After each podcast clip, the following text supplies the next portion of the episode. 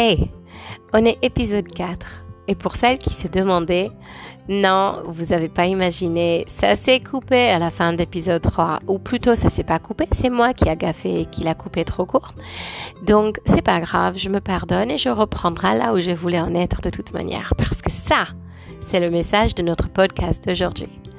On va parler aujourd'hui de ce mois d'Elul dans lequel nous vivons et sa force intérieure. Donc, ce mois, elle s'appelle d'habitude le mois de Teshuvah. C'est quoi le mois de Teshuvah? Teshuvah est traduit euh, de manière classique par repentance, repentir. Mais repentir, elle a un sens de corriger un tort, demander pardon pour un blessure, recoller les morceaux une fois qu'on a cassé. Ok, c'est vrai qu'il faut faire ces choses parce que c'est nous qui ont, entre guillemets, gaffé, comme j'ai dit tout à l'heure. Mais le mot Teshuvah en hébreu, elle en cache en elle tellement plus que ça.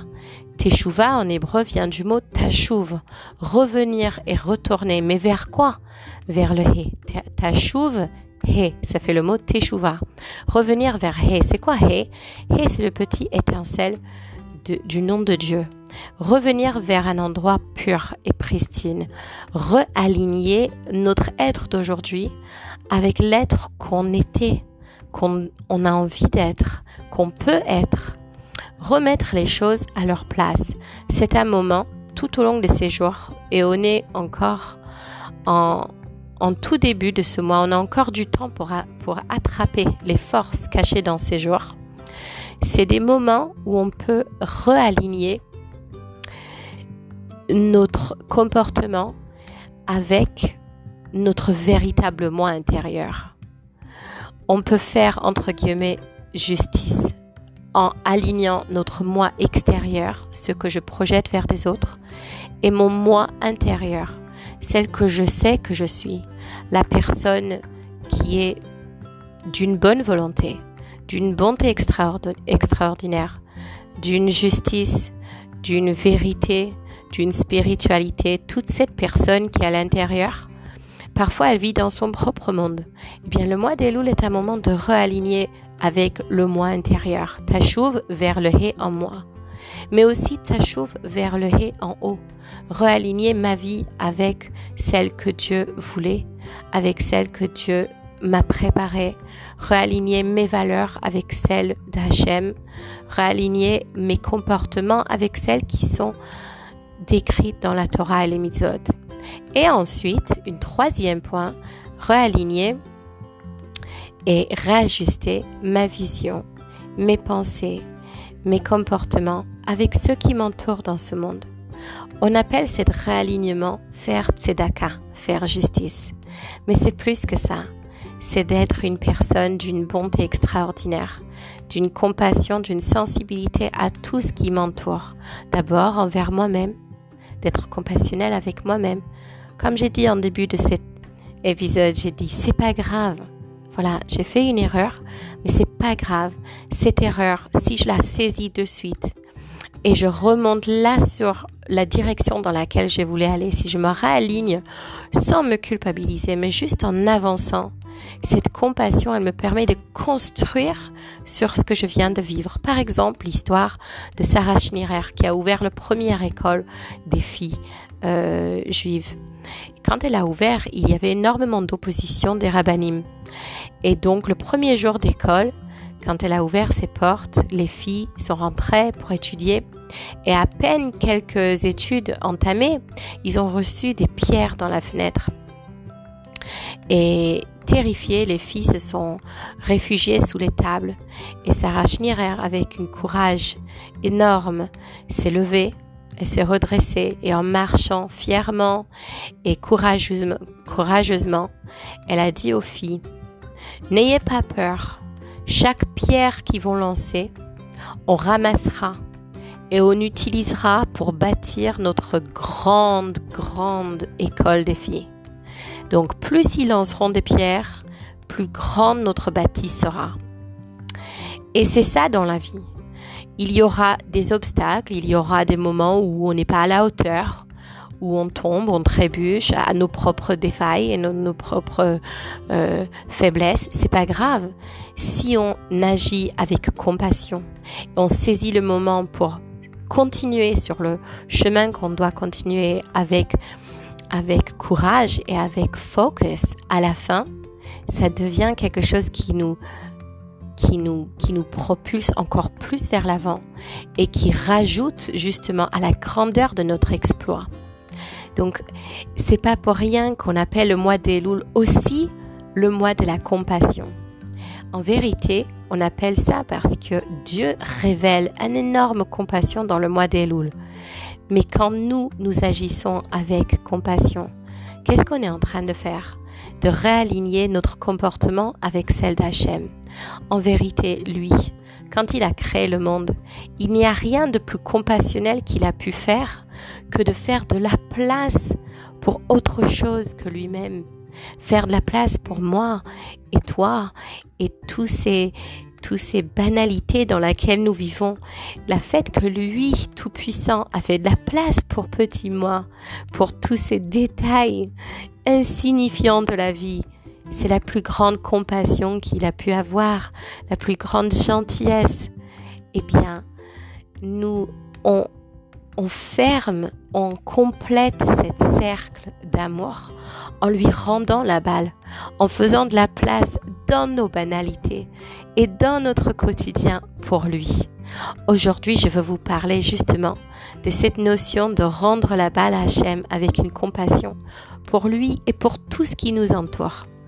On dit qu'un nom, un, nom, un prénom juif, un nom en hébreu dans la langue sacrée, elle est la tuyau à travers laquelle la lumière de vie, l'énergie de vie descendent dans cette personne.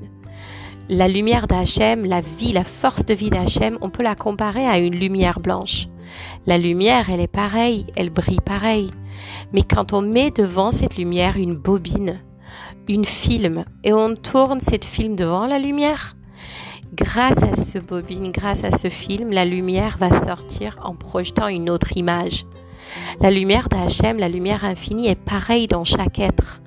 Mais selon le nom que tu as, selon les lettres, la combinaison des lettres, la lumière, la force d'énergie de vie va donner une autre forme en toi, qui fait que le mois dans lequel nous vivons, elle est nommée Elul, Aleph, puis Lamed, puis Vav, puis, puis Lamed. Quatre sons, quatre lettres. Et ces quatre lettres forment la puissance de ces 30 jours. Et pour savoir quelle est la puissance de ce temps, on regarde ces lettres.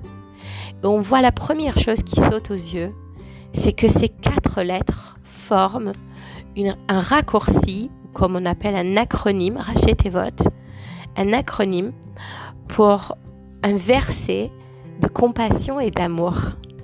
Ani le dodi vedodi li. Je suis à mon bien-aimé et mon bien-aimé est à moi. Ça, peut-être, on parlera d'un autre jour. Mais je vais sauter immédiatement à un autre acronyme avec ces quatre sons encore. Donc, on a vu que déjà, la lumière brille dans le mois des Louls à travers quatre lettres qui, surprise, surprise, parlent de compassion et d'amour.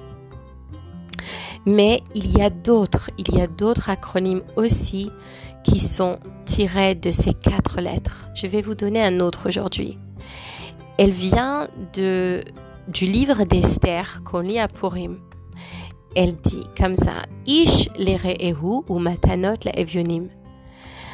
Un homme donné à son ami, donner quoi? Donner des, des plats, des mets ou matanot et des cadeaux, la evionim, aux pauvres. Donc ce verset, elle parle de quoi? D'offrir des cadeaux d'amitié à, à ses amis et d'offrir des cadeaux pour subvenir aux besoins des plus démunis. En gros, ce verset, elle parle de quoi? De faire des actes de bonté, de gentillesse, ce qu'on appelle la tzedaka, la charité. Mais en vérité, la tzedaka, c'est quoi? C'est d'être sensible envers chaque chose qui nous entoure et de le traiter avec compassion. Je vais vous donner un exemple. Quand on prend quelque chose à manger, avant de le mettre dans la bouche, la Torah, nous demande d'arrêter quelques secondes et de faire une bénédiction. Bénir Hachem pour lui remercier pour cette fruit. Ok? Very nice. C'est normal. Tu reçois quelque chose, tu dis merci pour l'avoir reçu. Mais il y a bien plus que ça dans cet acte de faire une bénédiction. Avant de manger, Hachem, il veut qu'on arrête quelques instants et qu'on réfléchisse. Attends, j'ai pas le droit j'ai pas le droit de prendre quelque chose dans cet univers et de l'utiliser pour mes propres biens. J'ai pas le droit. Sauf si il y a un but. En prenant un fruit, en faisant une bénédiction, je viens de donner un but à ce fruit.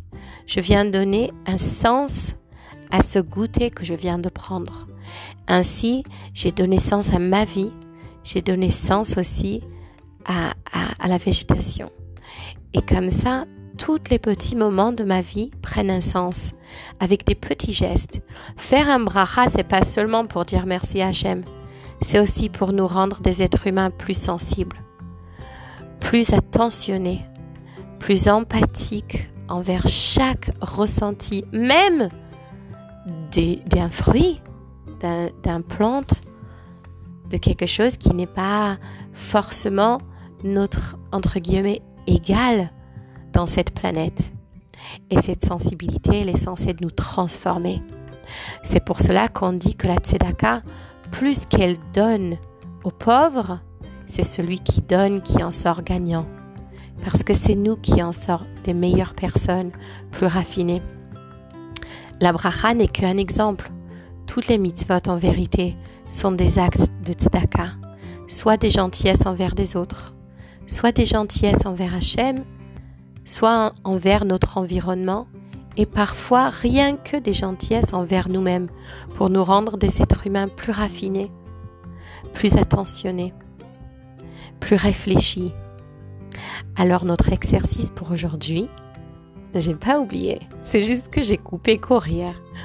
Notre exercice pour aujourd'hui va être, vous pouvez le faire avec stylo et papier si vous voulez, ou non.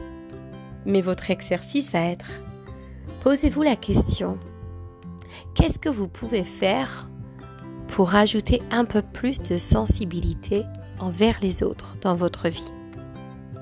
Faites un, point, essayez, faites un effort tout au long de ce mois d'Elul, sauf les jours de Shabbat, tous les jours de la semaine, essayez de mettre un peu plus à la tzedaka.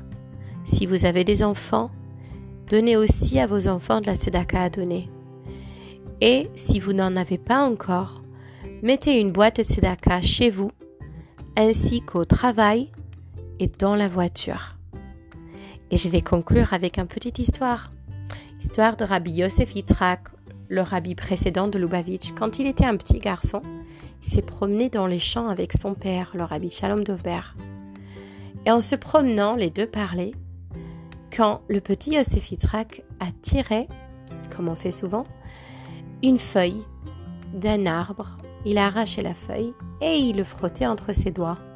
Son père s'est aussitôt arrêté en lui disant Yosef Yitzhak, par quel droit as-tu ôté la vie de cette feuille et ainsi changer tout son destin? Le petit Yosef Yitzhak a écrit ça dans son journal et il en a noté que cette histoire a profondément changé toute sa vie. Si on devrait être aussi sensible envers une feuille, vous imaginez alors comment on devrait être sensible envers toute l'humanité qui nous entoure Allez, c'est le mois des louls un mois dans lequel Hachem lui-même nous montre tellement de compassion. Si lui est capable de nous montrer de la compassion après tout ce qu'on a fait, on peut lui rendre un petit peu aussi.